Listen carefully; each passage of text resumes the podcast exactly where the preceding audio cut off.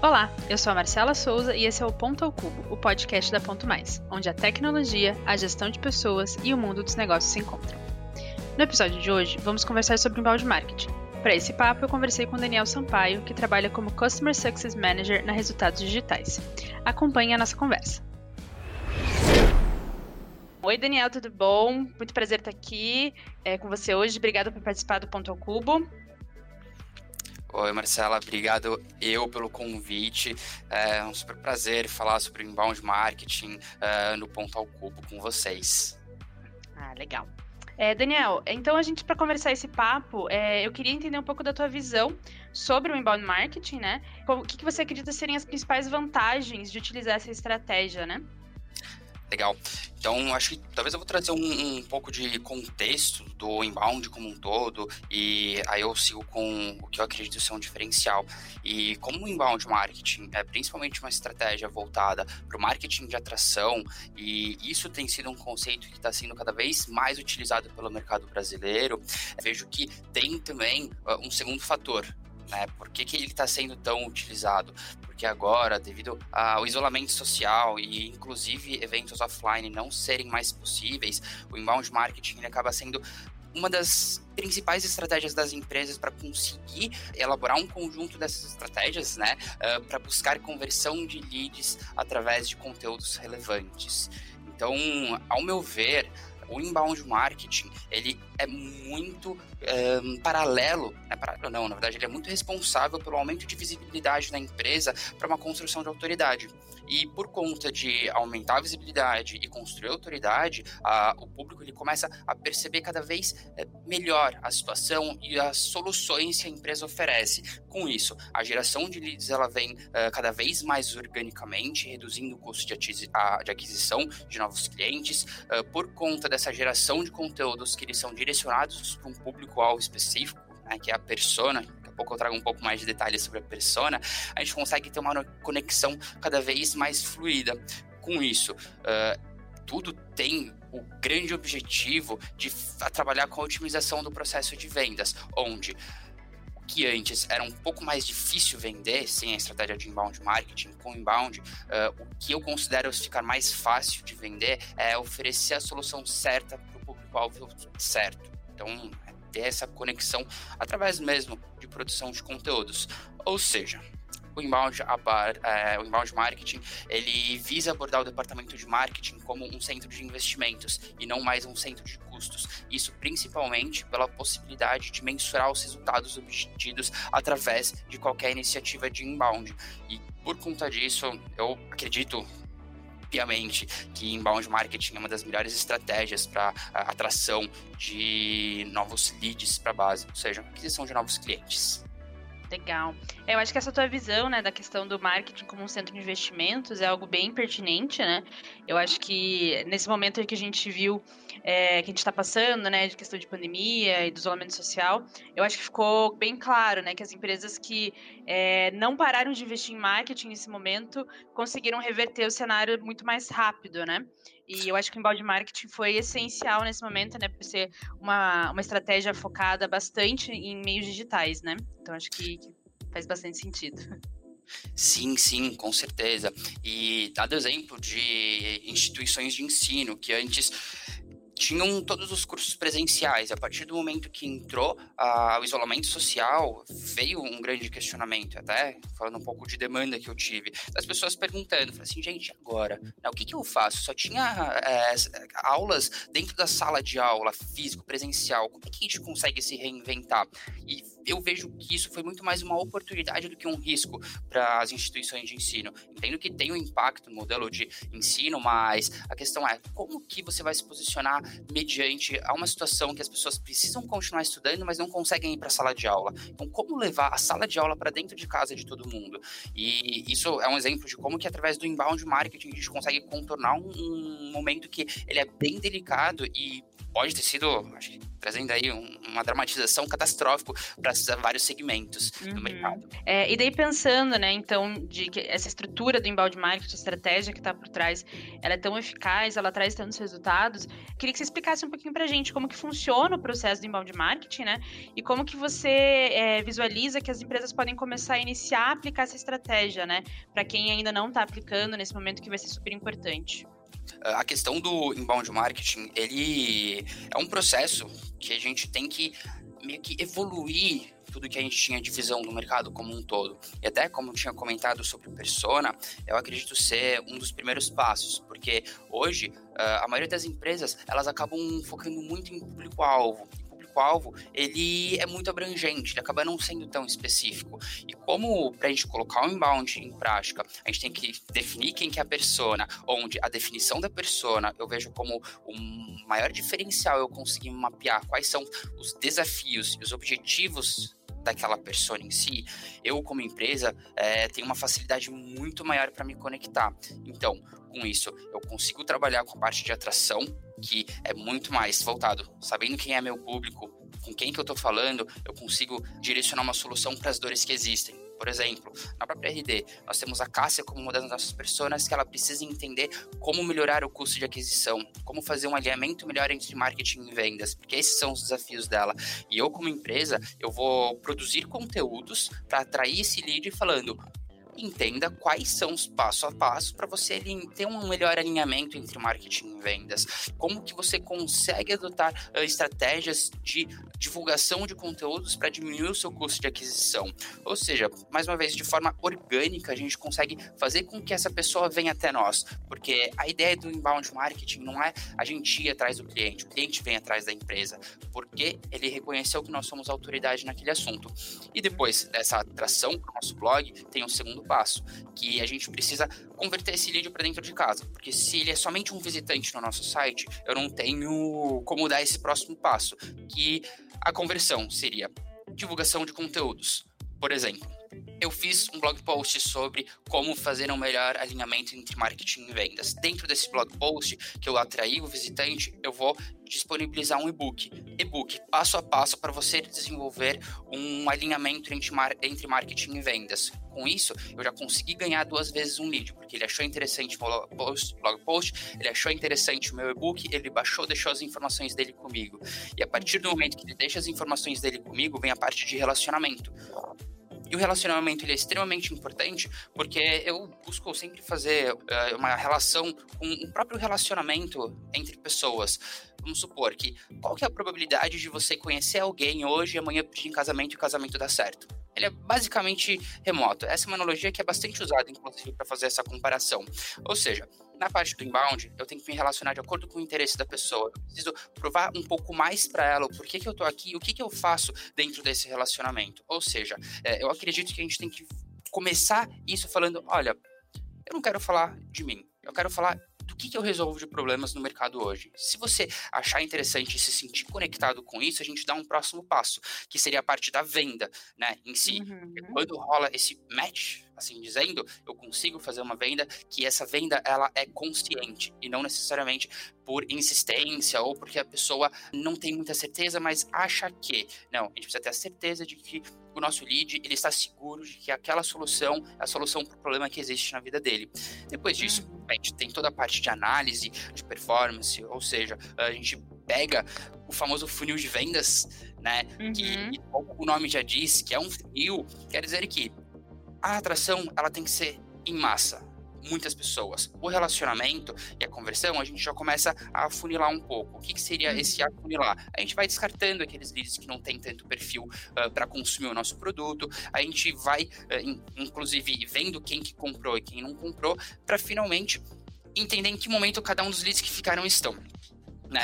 E a questão do em que momento que eles estão, a gente pode colocar como a jornada de compra, porque tem o funil, que vai ser visitantes uhum. e oportunidades, vendas, e a jornada de compra que ela aborda principalmente os momentos em que cada uma das pessoas está no momento de compra, né? Que seria ou eu estou aprendendo e descobrindo que existe uma solução para um problema que às vezes eu nem reconhecia direito, ou seja, eu vi que existe uma solução no mercado para uma coisa, eu falei assim, uau, passei no meu primeiro estágio dentro do relacionamento com a empresa. Segundo momento, a empresa tem que ensinar o lead a reconhecer um problema. E aí é muito mais, eu não falo para você, olha, você tem um problema, mas sim, eu compartilho conteúdos que eles são complementares a essa parte de aprendizado e descoberta que você vai reconhecer que. Aí eu vou voltar para o exemplo da Alice ela sabe que ela tem um problema de SLA e vendas, mas ela não sabe que existe uma solução. Tá? Ela vê o blog uhum. post, olha, existe uma solução que você consegue colocar em prática.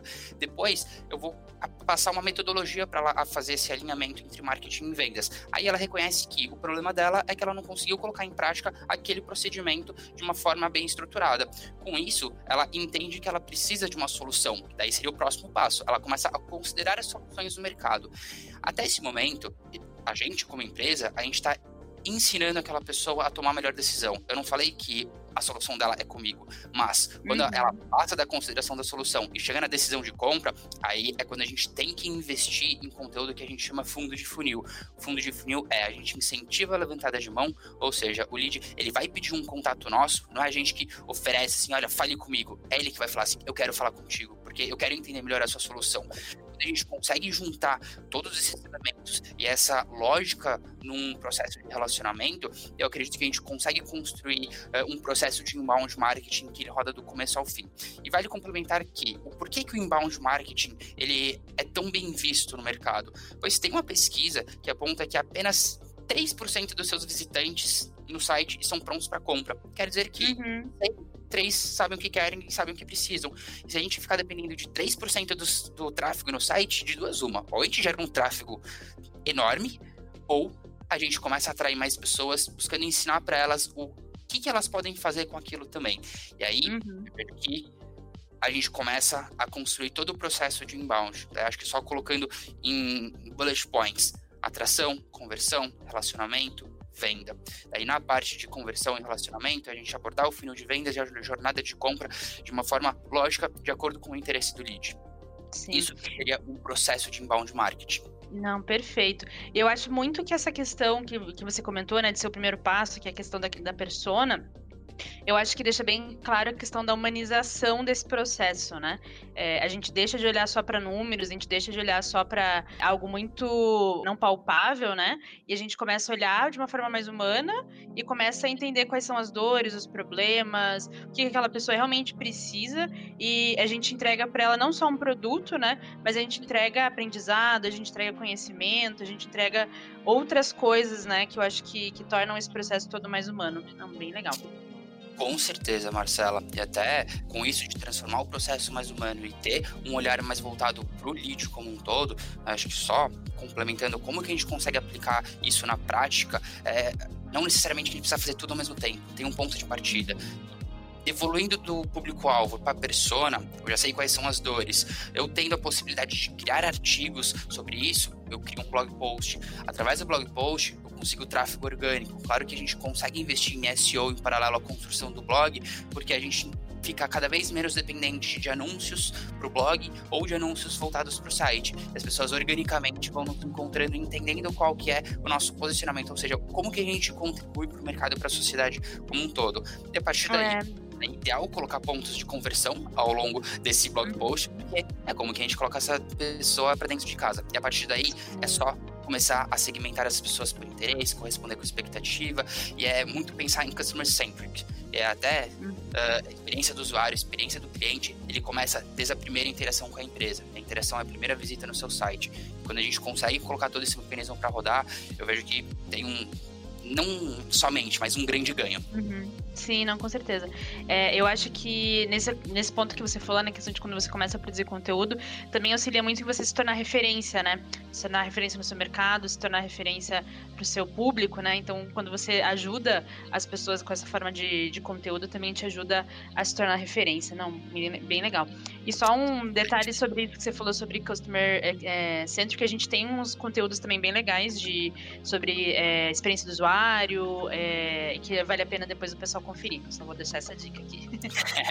Com certeza. E, o Customer Centric, ele não é apenas quando a gente fala de dentro para fora. De dentro para dentro também é muito importante a gente ter essa visão. E até gostaria de deixar a indicação do livro Receita Previsível do Aaron Ross, pois para mim foi uma grande virada de chave para entender melhor qual que é a importância da gente ter o customer centric. Legal. Você pode só repetir o nome da indicação do livro para quem não conseguiu anotar? Claro. O livro é Receita Previsível do Aaron Ross. É um Perfeito. ótimo livro. Legal, sou obrigada pela indicação.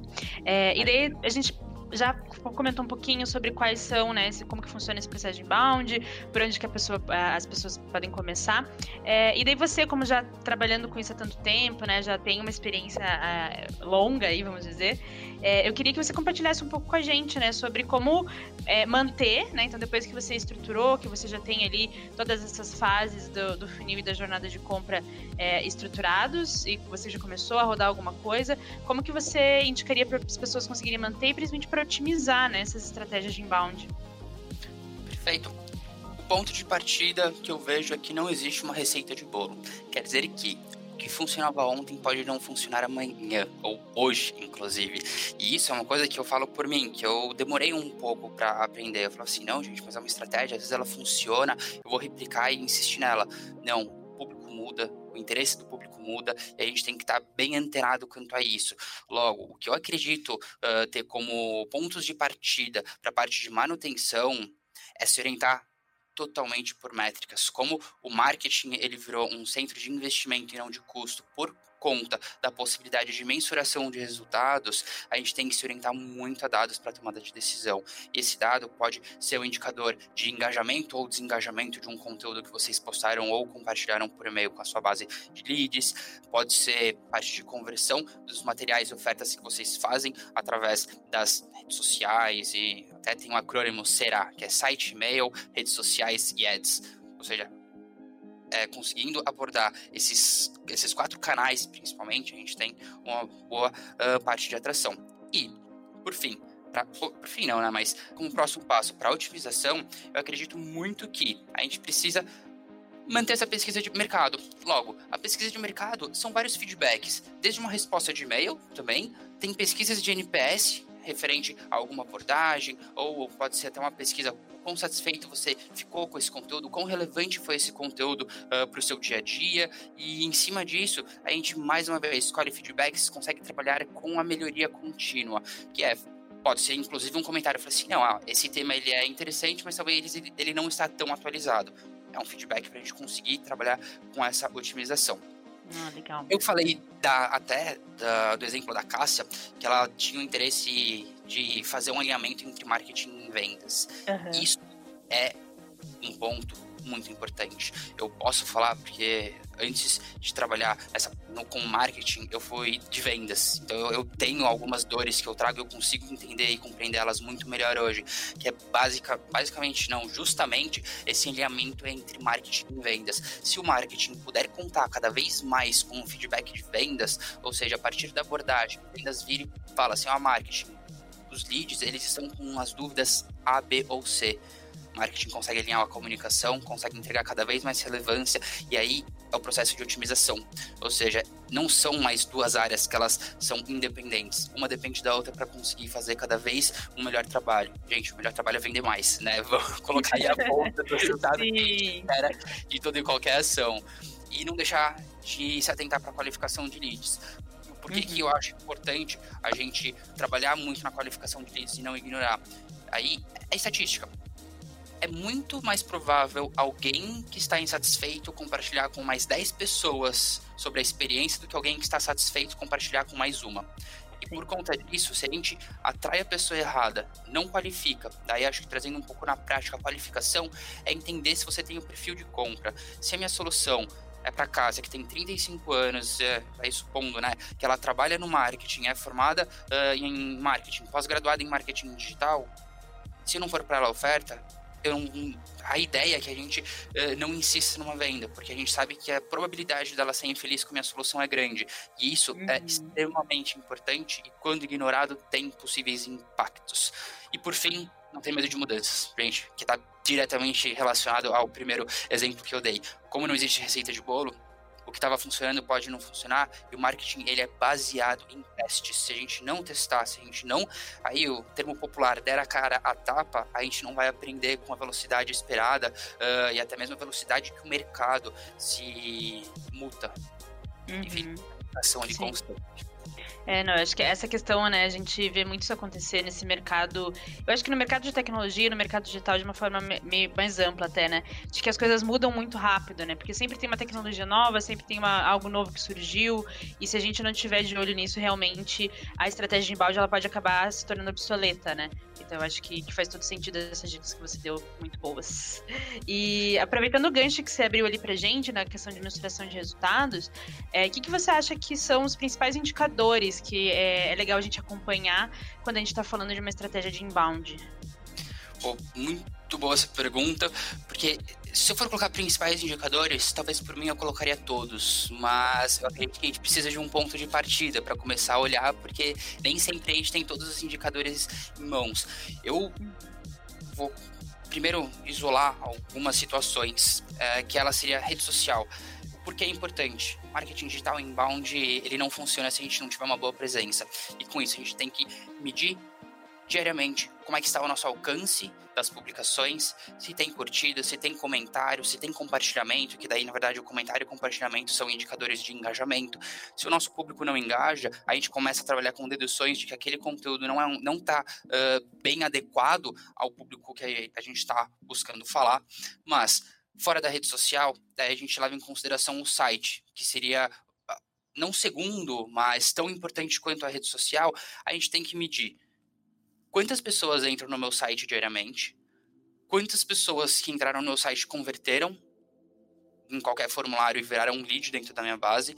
Depois a gente tem que trabalhar com a identificação de oportunidade. Aí eu reforço que seria a visualização do funil, mas quando a gente olha o funil, vê que está entrando gente, vê que está convertendo lead, a gente começa a entender agora a parte de metrificação e entender o custo da operação como um todo. Ou seja, quantos leads, na verdade, quanto que custou a aquisição de leads através de anúncios na rede social? E eu tenho que uhum.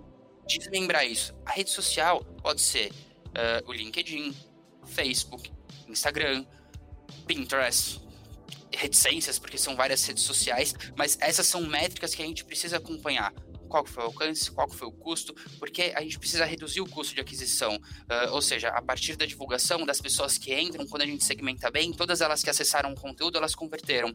Com isso, a gente tem, mais uma vez, um indicador de sucesso ou uh, oportunidade de melhoria.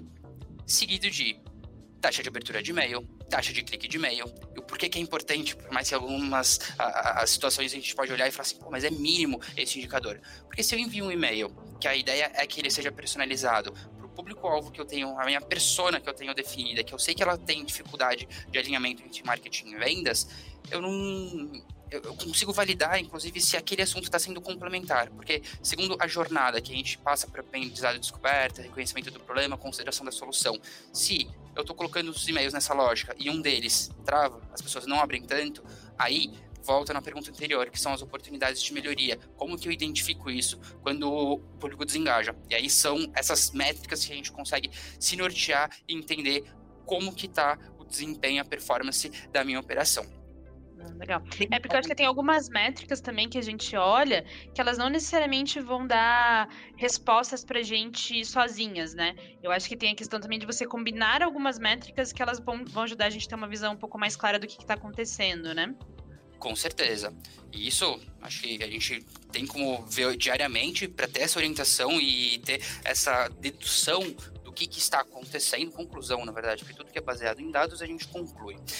Por fim, são métricas extremamente importantes para a gente entender a saúde da empresa, que tem uma relação direta com o inbound marketing, a receita recorrente mensal, a receita recorrente anual, e se não for recorrente, a gente pode levar em consideração de quanto em quanto tempo que existe uma recompra daqueles leads. E por que, que o inbound está relacionado? Porque quando a gente fala do tempo de vida do cliente, a gente precisa trabalhar com um relacionamento personalizado. A gente precisa fazer a manutenção da geração de valor, porque é aquela mesma história do relacionamento. Se a pessoa se mostra uma no momento que a gente conhece, depois que a gente se apaixona, a pessoa vira outra, a gente meio que dá de cara com o muro. Fala assim, pô, como assim? Mas não era isso que eu esperava.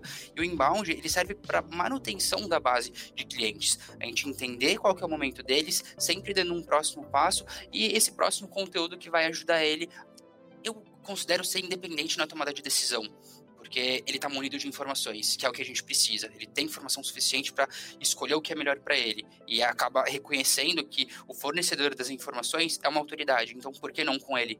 Né? Ele que me ensinou e aí é uma relação de troca muito saudável. E, por fim, a gente consegue metrificar se todo esse relacionamento ele funcionou ou não funcionou? Através da taxa de churn. O churn é o famoso cancelamento. É o que, quando a gente fala de receita recorrente, é o que todo mundo corre. Ninguém quer ter um cancelamento, mas a gente consegue, através de métricas, né? Ou seja, se ele entrou na base, abria todos os meus e-mails, depois de 7, 8 meses começou a abrir poucos e-mails para nenhum e-mail, isso é um indicador de desengajamento que a gente não está conseguindo ter essa contribuição que a gente esperava fazer. E aí volta otimização, melhoria, manutenção, entendendo todos esses momentos que ocorrem algum atrito no relacionamento entre empresa e lead ou empresa e cliente.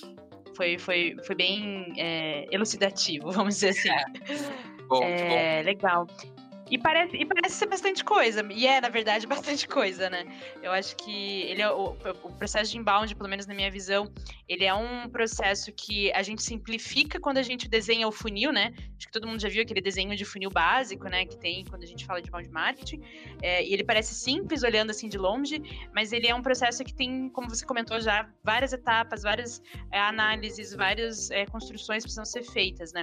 E hoje em dia a gente tem bastante ferramentas, a gente tem bastante serviços que ajudam as empresas na hora de construir essa estratégia, né? E eu queria ouvir de você, o que, que, que, você indica para quem está começando ou para quem já está é, há algum tempo mexendo com inbound? O que, que você indica de ferramentas que possam facilitar esse processo? Tá certo. E até, na verdade, eu vou puxar um gancho da pergunta anterior, Marcela, porque realmente, ah. às vezes, parece ser um, uma construção muito complexa do inbound marketing, porque são várias frentes que a gente consegue abordar, mas acredito que a gente sempre precisa desse ponto de partida. E o ponto de partida é, se você não tem nada de inbound marketing, se você está começando a aplicar essa estratégia, comece olhando o seu site, vê como é que está o desempenho de visitantes em cada uma das páginas. E aí, como indicadores que, já pegando a conexão com as ferramentas, o próprio Google Analytics consegue nos passar, que é qual que é o tempo de permanência de um visitante em cada uma das páginas que você tem, qual que é a taxa de rejeição das suas páginas. Em cima disso, você tem eu vou considerar uma arma na mão para conseguir investir em melhoria, porque se a pessoa não fica naquela página ou daquela página não vai para outra, a gente precisa criar mecanismos dentro da página, aí envolve só a forma de análise de dados para fazer com que esse lead sempre avance e avance até o momento de conversão. Ou seja, simplificando, entendendo como que a gente consegue maximizar as conversões de dentro do site. Daí é pensando naqueles 3% dos leads que estão na minha página. Será que a minha comunicação ela está mais voltada para geração de utilidade e relevância ou é um chamado para venda? Porque se for um chamado para venda inteiro, a gente pode entender que, pô, é, talvez seja por isso que a gente ainda não saiu muito do momento zero aqui de transição entre marketing tradicional e marketing digital.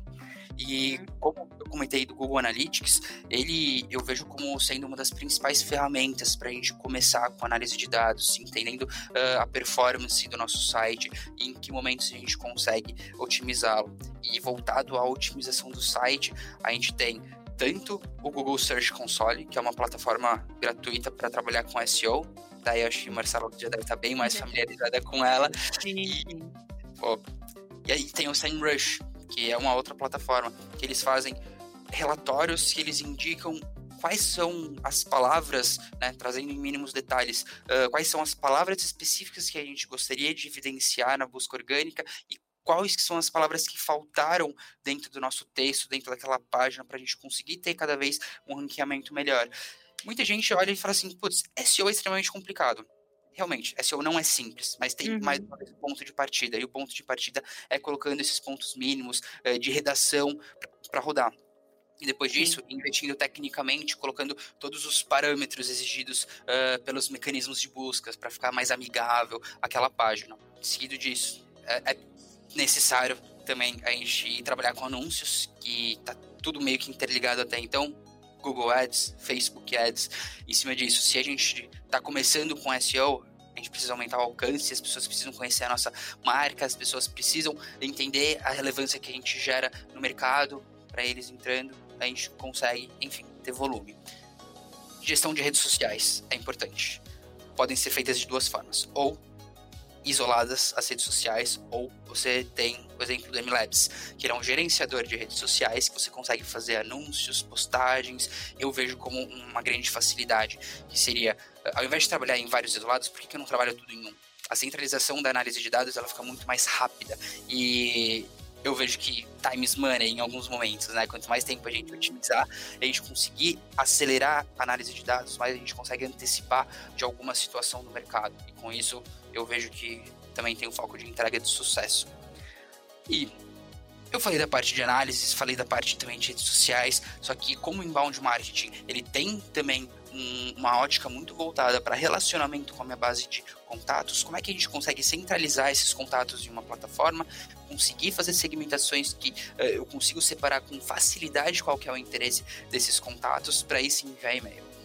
A gente pode usar o bom e velho Excel, daí é planilhar as pessoas entender quem quer quem, o que, que elas querem. A gente pega o nosso operador de e-mail, por exemplo, Gmail ou Outlook, e envia as campanhas é um ponto de partida. A gente não necessariamente precisa de uma plataforma, mas a partir do momento que vai evoluindo, eu vejo ser necessário uma plataforma para automação de marketing. Né? E aí, automação de marketing é, a parte de relacionamento personalizado e automatizado, fluxos gerenciais, identificação de uh, interesse através de possíveis comportamentos dentro de campanhas de e-mail, dentro de conversões também. A gente precisa de um criador de pontos de conversão, que daí eu levo em consideração landing pages principalmente, além de formulários que são possíveis de disponibilizar dentro do site. E aí tem o Unbounce, daí é uma plataforma para criação única e exclusivamente de landing page e lead pages, são duas plataformas no mercado. Tem o disparador de e-mail, que ele tanto pode ser tratado de forma isolada com o MailChimp, por exemplo, quanto aí eu vou puxar o RD Station Marketing, que uh, seria aquela vantagem de tudo em um. Quando a gente tem as a análise de dados centralizada em uma única plataforma, é muito mais fácil de gerenciá-los. Mas eu trago muito mais essas, possibilidades de eu fazer cada uma das frentes de forma isolada ou cometer um ponto de partida, né? Quero primeiro começar a enviar e-mail para minha base. Vamos uhum. contratar um separador de e-mails. Que a vantagem também é a inteligência que ele consegue usar por trás, segmentação, identificação de clique e abertura. O CRM, como tem aí N CRMs no mercado de forma gratuita, é importante para fazer o gerenciamento de oportunidades. Ou seja, como eu falei que oportunidade é alguém que pede para falar com a empresa, a gente manda isso para o comercial, que daí foi o alinhamento feito entre marketing e vendas. O comercial ele faz a abordagem. Se tem um CRM, ele consegue registrar os feedbacks. Ou seja, se eu perdi uma venda, eu perdi por quê? Foi porque ele não percebeu o valor que a empresa oferecia, foi porque ele achou caro, daí eu reforço que o achar caro é não percepção de valor, ou também tem a realidade de budget, às vezes não cabia no budget da empresa. E em cima disso, a gente consegue voltar para a parte de relacionamento, buscando é, tirar esse sentimento que o lead teve de, putz, não quis comprar porque não confiei direito no produto. Uhum. Isso é artifício que a gente consegue juntar a gente consegue analisar, a gente consegue estabelecer um próximo passo. E, não menos importante, mas é, é bem legal também para a gente fazer uma análise de concorrentes. Tem o SimilarWeb, que também é plataforma que tem a versão gratuita, tem a versão paga, tem o Hotjar, que é análise de usabilidade e comportamento do usuário no site, ou seja, além de saber pelo Google Analytics qual que foi uh, o tempo de permanência e a taxa de rejeição, eu tenho o Hotjar que ele vai ter um, um como se fosse um sensor de uh, como é que eu posso explicar? Um sensor de movimentação do mouse no seu site. Saber uhum. exatamente qual botão que mais converte, saber qual página que tem uh, um maior tráfego, no sentido de das pessoas terem um maior engajamento. E isso tudo vira relatório para a gente trabalhar com essa melhoria contínua. Se teve uma página que perdeu relevância, a gente trabalha com aumento de relevância. Se teve uma que está em destaque, a gente pode acreditar que essa é uma página que vale a pena, uh, inclusive, fazer um possível anúncio, colocar ela em algumas campanhas para atrair cada vez mais leads. Na verdade, quando eu falo de atrair lead, é aquele cara que está dentro da base que vai continuar feliz e aquele novo que vai entrar dentro da nossa base e vai ficar surpreso. Ou seja, despertar vários momentos wow dos leads. Eu vejo que esse é o principal objetivo do inbound marketing. Sempre encantar o cliente, levando ele como centro do negócio. Perfeito. É, é, eu acho que, que nem você falou, é, para todas essas etapas existem várias formas de se fazer, algumas mais manuais, que vão é, depender um pouco mais de trabalhos é, pontuais sendo feitos, e algumas que você já, e utilizando algumas ferramentas, você consegue otimizar é, muita parte desse processo, né? É, mas eu acho que é bem importante ressaltar que a única parte que não dá para automatizar ainda é a parte da análise, né? Que daí você precisa de uma pessoa sempre ali do outro lado olhando para todos esses números, para tudo isso, entendendo o que isso quer dizer e gerando novas estratégias com base nisso, né?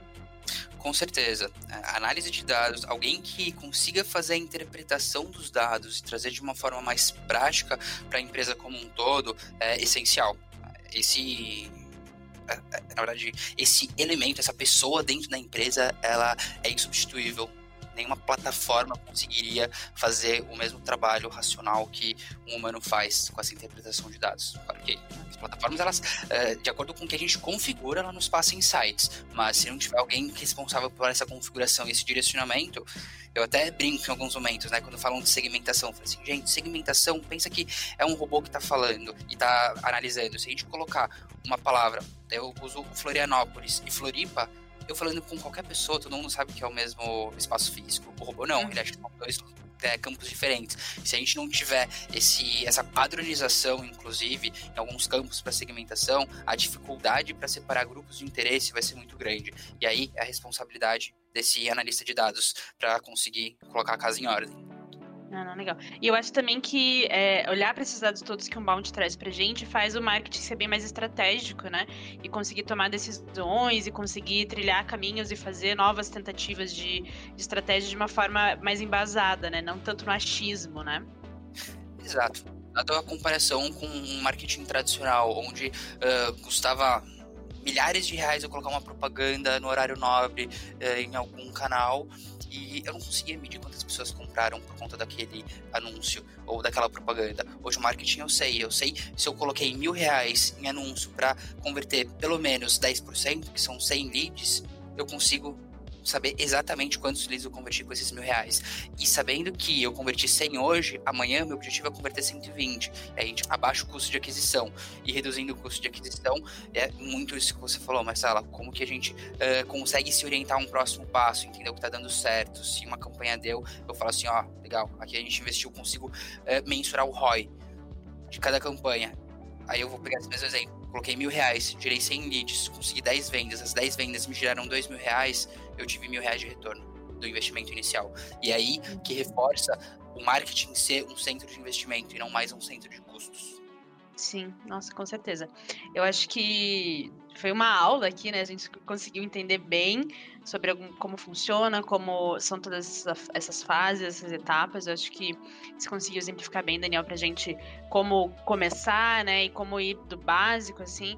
Eu acho até para uma empresa que às vezes tem um marketing super pequeno, é, eu acho que dá, é possível começar, né? Eu acho que você deu vários exemplos aqui de como começar pequeno, como para ou por onde começar. Eu acho que isso ajuda bastante é, todo mundo a ter uma visão melhor desse tipo de estratégia e saber que ela é super possível e que ela é muito rentável, né? Ela, ela faz esse shift mesmo do marketing, de um marketing mais é, estratégico e um marketing mais é, voltado como um centro de investimentos. Eu acho que, que foi, foi perfeito assim, o seu, o seu posicionamento. Pô, legal, fico feliz que tenha sido esclarecedor e realmente, vejo que o marketing ele tem cada vez mais oportunidades de crescimento, ainda mais porque o inbound marketing ele não discrimina tamanho de empresa, ele atende toda e qualquer empresa e sempre tem esse ponto de partida. Claro que vai ter que adaptar a realidade de cada um, mas o fazer é para todo mundo. A gente consegue a parte de atração, relacionamento, uh, como tem a parte de automação, que ela é muito importante também, fazendo um mínimo já um começo. Eu gosto de reforçar que o feito, em alguns momentos, é melhor do que o perfeito. E Daniel, eu queria agradecer, né, por, por todo esse conhecimento que compartilhou com a gente. E queria saber se você tem alguma mensagem final, alguma coisa que você acha que seja importante falar sobre inbound marketing que talvez a gente não tenha é, passado aí durante esse pequeno bate-papo que a gente teve. Certo. Na verdade, a mensagem final sobre inbound marketing, eu acredito que eu acabei antecipando essa mensagem, mas era justamente, gente, a gente não, não tem que ter medo de tentar. O medo que tem que ter é de não tentar, porque o dar errado eu acredito ser muito mais um aprendizado do que qualquer outra coisa. E sabendo o que deu errado, a gente sabe o que evitar. E em cima disso, sendo que não existe receita de bolo e tem que tentar muito. Eu acho que até vários exemplos de empresas e pessoas que são destaque no mercado, elas chegaram chegaram por ter errado bastante, não só por ter acertado. Não sei se é, é única exclusivamente uma mensagem de inbound marketing, mas é como que a gente consegue sair, é, tomar um ponto de partida e conseguir colocar tudo isso em prática. Perfeito. Obrigada, Daniel. Muito obrigada pela tua participação aqui no Ponto ao Cubo. Foi muito legal conversar com você. É, a gente já teve uma visão aí bem legal sobre inbound marketing. Acho que pode ajudar bastante gente. Obrigada mesmo, viu? Imagina, eu que agradeço, Marcela, agradeço pela oportunidade. Sempre acho muito legal compartilhar conhecimento sobre inbound marketing. Precisando também, conte comigo sempre. Legal, obrigada. Eu que agradeço. Tchau. Então é isso, pessoal. E se você quer conhecer um pouco mais sobre gestão de pessoas e como a tecnologia pode ser sua aliada para um RH menos burocrático e mais estratégico, siga Ponto Mais em todas as redes sociais com o arroba Ponto Mais Web. E se você quiser descobrir como é o nosso dia a dia na empresa e sobre os nossos valores, criamos recentemente um Instagram para falar só da nossa cultura. É só seguir em @makers. Por hoje nós ficamos por aqui. Um grande abraço e até a próxima. O Ponto ao Cubo é um podcast feito pela Ponto Mais, que é a sua parceira para o RH mais estratégico e um controle de ponto menos burocrático. Se você busca uma solução para facilitar o seu controle de ponto, nosso software de gestão de jornada pode tornar o seu dia a dia mais prático, possibilitando que seu RH seja focado na gestão de pessoas. Deixamos um link na descrição desse podcast para você conhecer mais sobre a nossa ferramenta. Aproveite e faça um teste gratuitamente.